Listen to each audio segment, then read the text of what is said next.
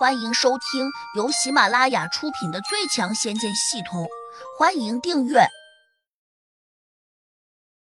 第三百二十八章，除暴安良不忍手。不过，地龙王蛇并非普通的小蛇，它是个顶级的地灵，只要体内神魂不灭，机体不毁，它就有能耐慢慢的修复身体。换言之，仅仅把地龙王蛇斩成几段，那也灭不了它。正是因为此，胡落地仙感到不解：为何胡杨不继续砍杀地龙王蛇？毕竟，把地龙王蛇砍得越短，他恢复的可能性就越小。胡杨又何尝不想把地龙王蛇剁成肉末？可现实却不允许他这样做，因为斩龙小刀留在这里的时间已经快到了。脑中系统竟然还有个读秒光条，上面清晰的提醒着胡杨，还有最后十秒。斩龙小刀就会消失，他只能把小刀换回来，假装收进手中，以此告诉葫芦地仙和江阁，自己随时可以把小刀再寄出来。就在胡杨把斩龙小刀收进手中后，他果然如若泥牛入海一般消失了。胡杨眼中闪过一丝怅然若失，如果再给斩龙小刀十分钟，一定能够把地龙王蛇切成一百段。到的那时，看他如何还能长得回去。胡落地仙目光十分毒辣，他一眼就看出了胡杨的失落，马上反应过来，胡杨多半无法再祭出小刀。怎么，没法力了吧？他以为胡杨之所以要收回小刀，原来是输送给小刀的法力不足了。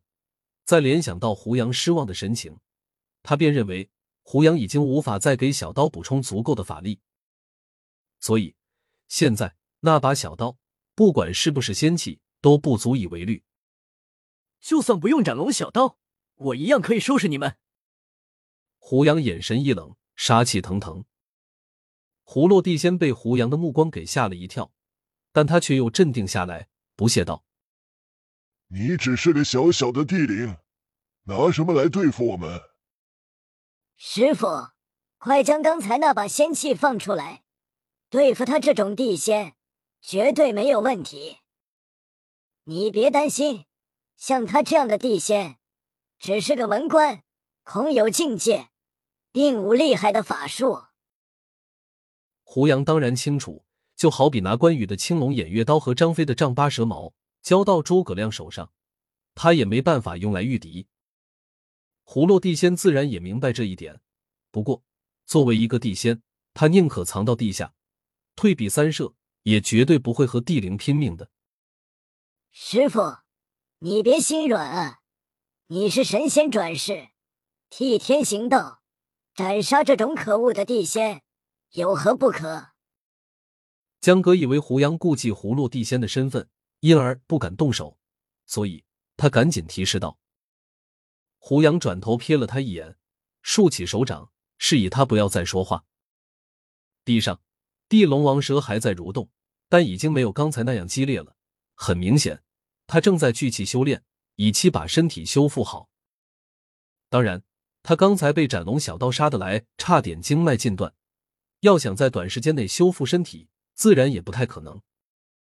只是，如果给他足够的时间，他一定有机会复原。胡杨冷冷的盯着依旧不可一世的葫芦地仙，突然淡漠的问了句。你是不是觉得有一点冷？葫芦地仙一怔，神色微微一变。关你什么事？我以前配置了一种麻药，本来是用来对付普通地灵的。今日忽然有点好奇，就拿你做了个试验，好像你的身体也对抗不了这种麻药。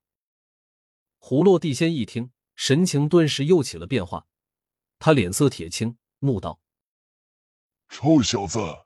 你胆敢暗算我？其实胡杨压根儿不清楚，他用银针扎进葫芦地仙的身体后，能否给他带来影响。没想到这葫芦地仙反应太过激烈了，竟然直接就暴露了身体的情况。这让胡杨松了口气，江格更加惊喜，连声叫道：“师傅，原来你早就给他下了药啊！哈哈，你果然厉害。”连地仙都着了你的道，你还说自己不是神仙转世下凡呢？谁信啊？胡落地仙渐渐的已经感觉到了，身体越来越麻木，真气在体内乱窜，几乎不受控制。他气坏了，冲着胡杨咬牙叫道：“你这小子，等会儿我的帮手到了，看我怎么收拾你！”胡杨吃了声说：“你的帮手如果不能马上赶到这里，恐怕谁都救不了你。”说着，他身形一闪，猛地冲了过去。同时，他挥起手掌，对着葫芦地仙便拍出了一掌。胡杨出手很快，因为他担心葫芦地仙遁入到地下，那时要想再把他挖出来，恐怕就困难了。葫芦地仙不是没想过钻到地下，而是因为他体内真气出了问题。如果在最快察觉到不妙时遁入地下，可能还来得及，但现在却不行了。此时。胡杨的手掌已经迅雷不及掩耳般的拍了过来，他甚至要想躲闪，也觉得来不及了，背心顿时有些发冷，只能硬着头皮伸出手掌抵挡。砰！只听得一声闷响，胡落地仙摇晃着倒退了出去，双脚在地上像扫帚一样拖拽着，并没有离开地面。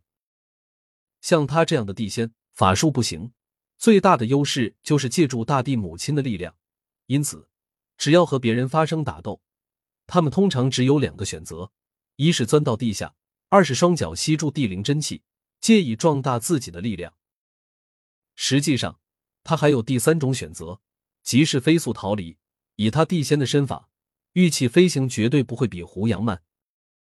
可是他没有做出正确的判断，只能硬生生的和胡杨对了一掌，而偏偏他体内真气不济，于是。